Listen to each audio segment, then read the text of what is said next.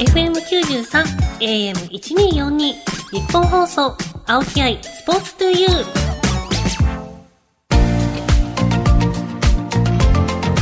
こんばんは青木愛です。K ダッシュセカンドプレゼンツ青木愛スポーツトゥユー。この番組はこれからもっと注目してほしい輝くスポーツはたくさんあります。そんなスポーツに打ち込むアスリート関係者をお招きしていくスポーツトーク番組です。その競技の魅力やこれからの発展に向けてお話をしながら、スポーツの持つ無限の魅力を言う、ラジオの前のあなたにお届けしていきます。ゲストは前回に続いてライフセーバーの飯沼誠二さん。先週はいろいろ興味深いお話を伺いましたが、さあ、今週はライフセーバーの競技の未来についてなどなど伺っていきたいと思います。この後、飯沼さんご登場です。日本放送青木愛スポーツトゥユー K ダッシュセカンドプレゼンツ青木愛スポーツトゥユーそれではゲストをご紹介しましょう。前回に引き続きライフセーバーの飯沼誠二さんです。こんばんは。飯沼です。お願いします。よろしくお願いします。ます改めて少しプロフィールをご紹介します。1974年東京都のお生まれ。3歳で水泳を始め、東海大学進学後、ライフセービング部に入部されます。ライフセービング競技の花形種目アイアンマンレースをメインにご活躍。日本人ライフセーバーとしては初めてのプロ契約を果たします。2015年に一般社団法人アスリートセーブジャパンを設立し代表理事を務めていらっしゃいます。現在も水難救助の第一線に立ち海岸の安全と環境を保全する活動を行っています。今回はライフセービングをさらに深掘りしていきたいと思います。よろしくお願いします。お願いします。あのまずライフセーバーの経済事情を聞いていきたいと思うんですけど、はい、あのプロ転向当初、まあ、お金の面で苦労されたと、うん、はい、ですね、聞いてますけど。もともと一瞬サラリーマンだったんですよね。あそうなんですか、はい、大学卒業してサラリーマン一瞬やって、はい、プロの契約をしたんですけど、うん、その時はだから、まあ、プロのツアーの出出場のお金は、まあ、契約金ですよね、うん、契約金をもらってでまあランキングにちゃんと上位にいれば賞金はもらえるんですけど賞金だけでやっていけるような世界ではないんですよねやっぱり。ちなみにちょっと聞いたやらしいかもしれないですけど、うん、賞金でどのぐらいいただけるんですか？賞金であの時で多分1回レースで1位でも300万とかですねでそれがまあ年間で7回とかなんでもう毎回優勝しましょう毎回優勝しないとっていうぐらい。でまあもちろんツアーのその渡航費とか出るんですけど、うん、だからみんなどうやって収入を得るかっていうとやっぱりスポンサーですね。これどうやってスポンサー、うん、飯沼さんは？あもうその時はもう自分でもうサラリーマン終わったばっかりだったの。自分で探しましたね。プロフィール作って。えー、いろんなところ会社回られてって感じですか？はい。はい、その時もいろいろまああのプロテインメーカーとかがちょうど出したばっかりの、うんあのこうチューブ型のやつあったんですよピンク色の。いやそれ飲んでました。飲んでました、はい、あれの一番最初の時に契約できたんですよ。えすごい。で 飲んでたから余計そう思う。たまたま結構それで食いついないだって言ったらあれですけど、はい、そういう支援のおかげで、うん、なんとかこうバイトせずにやってこれたっていうのが正直なところで。でも海外行くと135か国でその時放送されてたんですよこの大会が。えすえすごいですね。すごかったですよ、で250万人ライフセーバーがいてその中の男子30人だけピックアップされたレースだったのでまあ車でいうと本当 F1 レースみたいな、で各国行ったらもうすごいパレードとかがされてもう学校訪問したりとか、まあ、すごい待遇だったんですけど、まあ、それなんで外国の選手はもう1億円とか普通にスポンサーついてましたね。何この日本と。だからもう有名なこういうシンプルなメーカーのあのスポーツのメーカーとかも、もうそのままロゴがボードに入ってたりとかするような感じです。真っ黒のボードにもう白でバシッと。すごいですね。海外と日本の違いが、ね、だから、まあ、オーストラリアとかは本当にまあクリケットとか、あのまあ、ライスセービングとかオージーボールっていうちょっとラグビーみたいな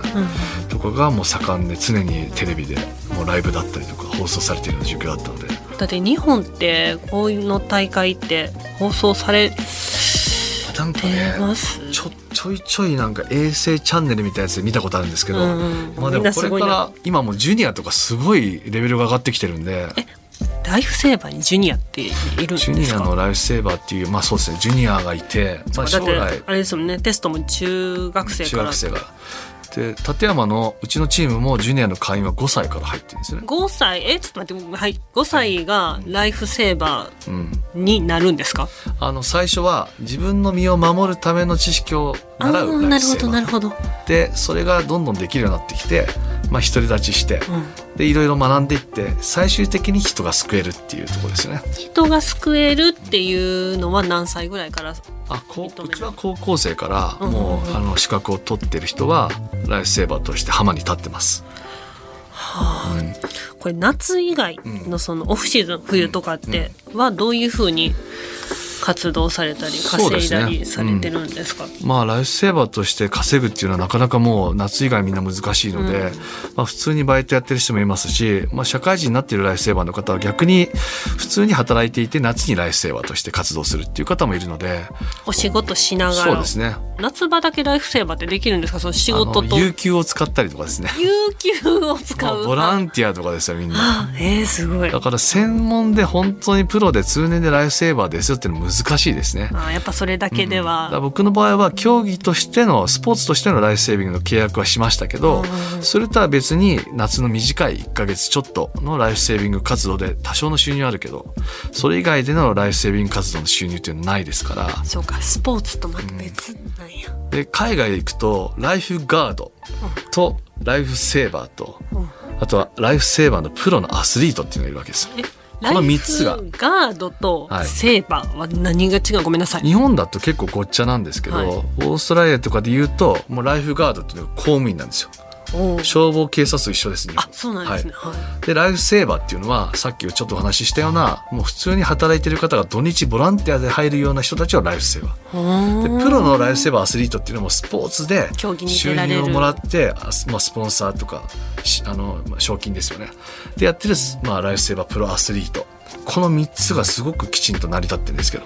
日本はこうどれにもつかないような状況になってるんですね。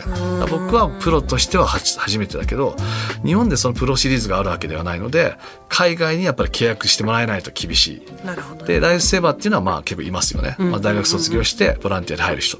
でライフガードってまだ存在しないので日本ではまだないんや。でも、これをまあ公的な救助機関として成り立たせようと思って今ライフセービング協会も頑張っているところなのでまあそのうちなってくると思いますねこれも。さあそして、あの競技の未来。そうですね。はい。あの今は一般社団法人アスリートセーブジャパンを設立して代表理事をお務めということですが、はい。どういうご活動をこれはされてるんですか、まあ、これはですねライフセーバーとして、まあ、その目の前で、ね、溺れてるとか困ってる人を助けるっていう活動をずっとしてきたんですけど、まあ、スポーツ界でじゃあそういう立ち位置ってどういうことができるのかなと思って、まあまあ、例えばですけど目の前で人が倒れましたって言った時に、あ、のその場でじゃあサッカーだったらじゃあ誰がトレーナーがやるのかとか選手ができるのかとかっていうことをちょっといろいろ考えた時にぱりそのスポーツ界でもその場でライフセーバー的な動きができる人がいたらいいんじゃないかなっていうアクションを起こそうと思って、まあ、2015年に立ち上げて、まああのまあ、一般的なこう BLS 教育というか、まあ、一時救命ですね。AED の使い方とかあの心肺蘇生のやり方を、まあ、命の教室っていう名前をつけてアスリートの人たちに広めてもらうっていうことをやってます今もう有森優子さんとか岩崎京子ちゃんとか柔道の篠原さんとかサッカーの小野伸二さんとかですね。いろんな方に入っていただいて今80人ぐらいのアスリートで、結構な、はい、全国にあの学校とかまあ会社の研修とかいろんなところに行ってスポーツを楽しむとスポーツのまあ安全リスクもしまあいろいろ両極端を見ながら、あのまあ、とにかく安全に楽しもうっていうような動きをやってますね。でこれも去年のオリパラのボランティア講習も我々がやってあそうなんですか？ええボランティアの方にその命の教室をやって AD とか心肺蘇生ができるような形になって、まあ、キャストとして立ってもらったような状況なので、まあ、結構アクションとしては今広がってきてますね。でも競技の面で言えば、そのライフセービングがオリンピック種目に近づいたこともそうですね、うん、ありましたけどどうですか？あのまあ、日本国内でも本当にジュニアの育成がすごくきちんとできてきて、オーストラリアとかだともう5歳ぐらいからのジュニアのニッパーっていう総称名があるんですけどニッパー。なんかこうニッパーズってこう子供たちが使う小さいボードってニッパーボードって言われてるんですけどそういうまあジュニアのライフセーバーたちのまあ愛称がニッパーって呼ばれてるんですよね。でニッパーを募集するともう本当に500人とかローカルのクラブとかでももうサーバーがもう一気にあそのパンクまでいかないですけどもう埋まっちゃうぐらいすごい人気の活動なんですよね。でこういうまあ普及と同時にスポーツもまあまあ盛んになってきてもともとは2000年のシドニーの時にライフセービング競技に入るってなってたんですよ。あそんな前はい、やったんです、ね。でその前のアトランタでも公開競技として成功してたんですよね。だけどやっぱりちょっと全世界にはまだないしっていうことでまああまりこう評価としては。で結局はトライアスロンがシドニーに入ってでライフセーバー落ちちゃったんですけどじゃあどうするかっていうと今後まあ2032のブリブリスベンの時に今入ろうっていう動きになってきててでライフセーバーの全競技合わせても多分二十何競技あるので、今オーシャン M っていうそのライフセービングのさっきのオーシャンマンを M シェイプっていう、まあ、M 字でこう泳いで帰ってきてもう一回沖に出て帰ってくるっていう M 字でこう毎回スイムボードカヤックをやるやつを一人競技と、あとはリレーでそれをやるっていうこう2つでもしかしたらあの次にもう一回挑戦するかもっていう話が出てきてますね。面白そうですね、うんそれトライアスロンも今一人でトライアスロンやって、リレーでもあるじゃないですか、まあ、あれと同じようなパターンでいくと思いますね。あなるほどうん、だからまあもしかしたら本当にもしかするかなと思って今期待してますけど、日本放送、青木愛、スポーツトゥユー。K ダッシュセカンドプレゼンツ、青木愛スポーツトゥユー。パーソナリティの青木愛です。ゲストにライフセーバーの飯沼誠二さんをお迎えしてお送りしています。続いてはこのコーナー、愛のあるボックストーク。はい、箱が。ちょっと楽しくなってきちゃいました。ほんまですか？箱が。いいですか？引いてはい、引いてもらって今週も。なんかいっぱいある。よし。はい。前回一つのお題でめっちゃ喋ってもらいましたから、今週もお願いします。ライフセービングが日常生活で生きていること。なんだろうこおー、ありますれ。なんだろうなこれ。いやーでもねあの人が倒れているところに出くわすこと多いんですよね。えー、なんでですか？いやわからないです。なんかもしかしたらあれですかね？私とかも普通に出くわしてんのかもしれへんけど気づいてないんですかね？ああそうかもしれないでやっ。ぱりそういうなんか探さなっていう意識癖はあるかもしれない。キョロキョロしてるかもしれないですねいつも。えそれあの普通に道歩いててもってことですか？うんしてるかもしれないです。例えばあの出くわす時。あ出くわす時もだからももしかしたらそういう癖なのかもしれないですよ。キョロキョロついちゃってる。キョロつキョロついちゃってる。だこの前もちょうど本当にちょ1週間ぐらい前に、はい。あのイベントがあって地方に行ってた時に、はいはい。あの迎えに来ていただいてその、まあ、主催者の方と車であの会場に移動してたら車がひっくり返ってて。え。多分ひっくり返ってまだ間もないんですよね。だ中に人が血だらけでいて、でまあたまたま通りかかって役場かなんかの人がそこでなんか救急車に連絡したみたいな感じで。まあでもとりあえずそのまま行くわけにいかないじゃないですか。うん。おお倒れてんぞひっくり返ってんぞっって。て言っちゃうパターンもあるんですけど、はい。ちょっと一回止まりますかってなって、で、まあ大丈夫ですかって言ったらもうおばあちゃんがもう血だらけで中にいたんですね。おばあちゃんやったんですね。はいはで、単独なんですよ。で、まあ大丈夫、意識は全然あるから、まあ問題ないなと思って。で、先に警察が来たんですよね。はいで、警察来たら、まあいきなりなんか、これどうしましょうなんて話をしてて。で、まあ、まあ一刻を争うほどの状況じゃなかったので、はい。まあ、じゃあ起こしますかとか、ね、車ひっくり返って横向いて、運転席側が下向いてるんですよね。あこう、うん、でそこにおばあちゃんがいるんで、上から割ろうとするわけです警察が。そんなん全部おばあちゃんにちょっと待てよって話になってで僕はまあちょっとう見てたら後ろの扉が普通にパカって開いたんですよね。でその後ろから救出して、はい。でおばあちゃんのちょっとまあ結構肘からあのガラスかなんかが刺さって出血してただけなんですけど、まあしてただけまあ結局はい何もないからそのいろんな人にタオルとかね、うんうんうん。ハンカチを借りて止血したりして。はい。でそれでもう救急車来る頃にはもう帰るみたいな感じなんですけどそう結構そういうケースがすごい多くて。なんかめっちゃかっこよくないですか？正義のヒーロー。いやでも本当に川で、あのちょっと増水した時にはい。下から下流からそのカヌーでわーって上流に向かってたら人が2人流れてきたりとかね。えー。それでその人たちを1人ずつ救助したりとか。ちょっと待って下流から上流に ってました。めっちゃ。下流から僕は上流に向けてトレーニングしてたんですよ、あトレーニングされてたんですか？かカヌーを普通に越えてたんですよそしたら上流からあのバーベキューしてた人が流されてきて、えちょっと増水してた時なんですよね。本当にいっぱいあります。えぐい話なんてもっといっぱいあるけど、あんまりラジオで言うと、交通事故とかでもすごい話いっぱいありますね。いやでもすごいですねでもそこでパッと助けれるってやっぱりだから何なんですかね。ありますね、本当に。めっちゃお仕事されてますね、ではもう一枚すいません話しすぎた。じゃん。マジですごいわ今の。ライフセーバーにはどんなスポーツ出身者が多い？あーこれね。自分の経験上やっぱり野球とか、野球ですか、うん。野球、サッカー、ラグビーがなぜか多いですね。えなんか不思議。なんかすやっぱり海やからん。水泳のイメージですけど、こう女性の方がライフセーバーは学生多いですけどそういう子たちは結構陸上とか水泳とか多いんですよ。で男の子はなんかやっぱりなんか聞くとねやっぱりこう不純というかモテたいとかねやっぱり。いやもうヒサロ行っとけって話で。なんかマッチョになってモテたいみたいな。もうだからライフセーバーに憧れてるってそういう憧れかとか思いながらまあいいんですよ何でも。導入は。うん。まあ入ってみたら過酷なこともわかるし。あのそんなこと言ってらんないでいろんな事故とかね見ちゃうと。だからまあでもねそういう意外と体育会系上がりが多いですね。あー、まあそうですね。体が動かせないとまず。でだけど大学入ってまでその競技をやりたいかっていうと僕と同じようにやっぱりちょっと挫折とかちょっとそこまではっていう人はちょっと違うスポーツとかをやってみたいなっていう子たちはぱり水泳系の競技は弱いんですけどうんあのカヌーとか、まあ、あとはビーチワックスとか走りとかねボードパドリングとか意外と強いですやっぱり。確かになんかしかも今までやってきたものじゃないからやってみたらその飯沼さんみたいにハマることあるかもしれないですね。楽しいとか、そういう子たちがまあ本当にこの夏も1年目からねめっちゃ頑張ってますよね。ちなみにこのライフセーバーのお仕事って、うんピークの年齢ってあるんですか？何歳ぐらいまで？そうですね。あの活動自体ははい。監視活動パトロールするのは全然もうもうオーストラリアとかだと80超えても活動自体は参加してる方いっぱいいるんですよね。おじいちゃんとかですか、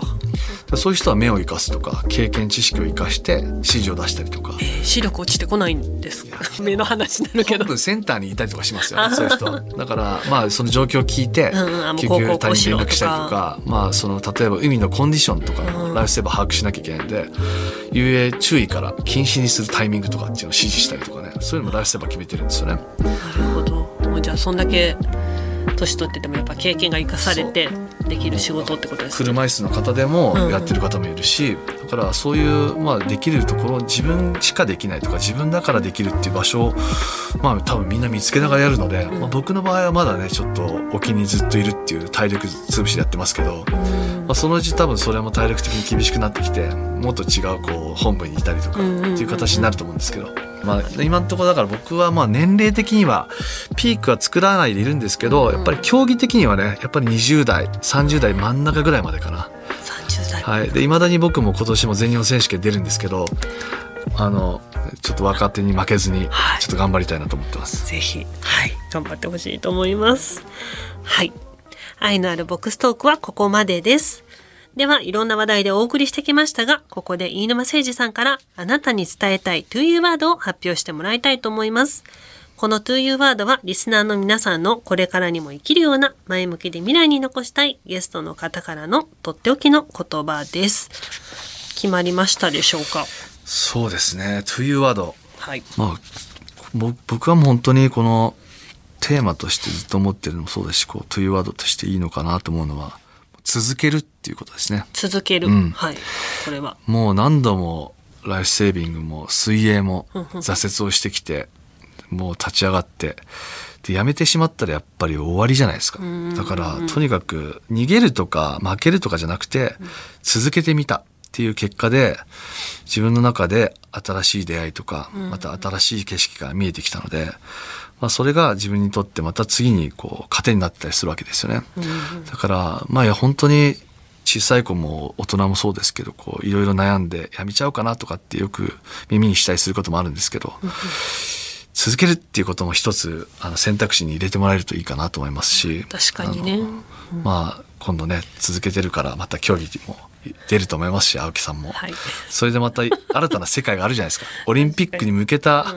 そういうのと違うなんか景色が見れたりとかっていうのありますよね。ありますね。でも続けるってやっぱ大事ですね。なんか今の子特に今の子というか、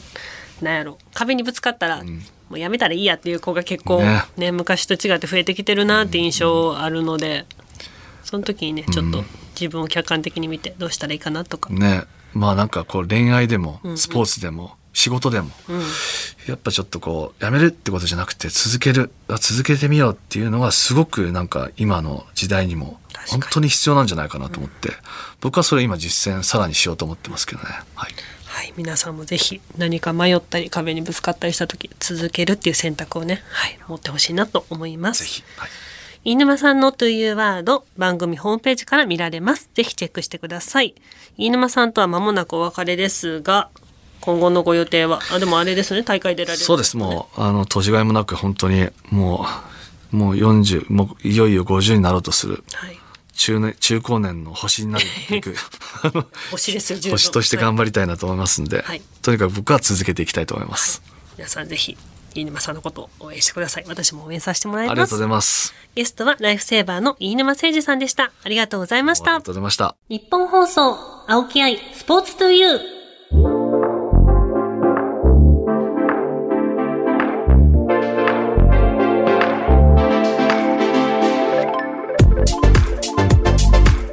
送りしてきました。K ダッシュセカンドプレゼンツ、青木愛スポーツトゥユー。あっという間にお別れです。いや、本当にあの、2032年、ライフセービングがね、ちょうどオリンピック種目になってほしいなと思います。ちょっとこれ大会を見た人しかわかんないんですけど、本当に迫力あるし、めちゃくちゃ面白いです、見てて。ぜひちょっと、あんまりテレビ放送もされてないということでしたが、BS とかでやってる時、皆さんちょっと注目してみてほしいなと思います。さあ、番組ではあなたからの質問、メッセージもお待ちしています。番組メールアドレスは aispo.1242.com aispo.1242.com です。また、パソコン、スマートフォンアプリ、ラジコのタイムフリー機能を使って、この番組をもう一度聞くことができます。さらにタイムフリーが終わった後は番組ホームページからポッドキャストで聞けます。ぜひホームページにアクセスして聞いてください。さあ、そして私、青木からのお知らせです。えっとですね、世界マスターズ水泳選手権九州大会という、はい、大会が、水泳の大会が8月にありまして、アーティスティックスイミングは鹿児島で8月5日から11日まで開催されます。鴨池公園水泳プールで開催されるんですけど、そこに、あの私、青木愛出場させていただきます。えっ、と、私が出場するのは、フリーコンビネーションっていう種目で、本当は10人でやるんですけど、そこを、それを7人で出るっていう結構、あの、もうすでに減点された状態で出るので、はい。どうなるかっていう感じなんですけど、歴代の関西のオリンピアンでメンバーを組んでますので、ぜひ、あのーお近くにお住まいの方、または、あのーその時、鹿児島にいるよって方は、ぜひ見に来てほしいなって、あの、チケット多分いらんはずなので、はい、見てってほしいなと、ぜひ応援してください。頑張ります。はい、ということでした。お相手は私、青木愛でした。またねー。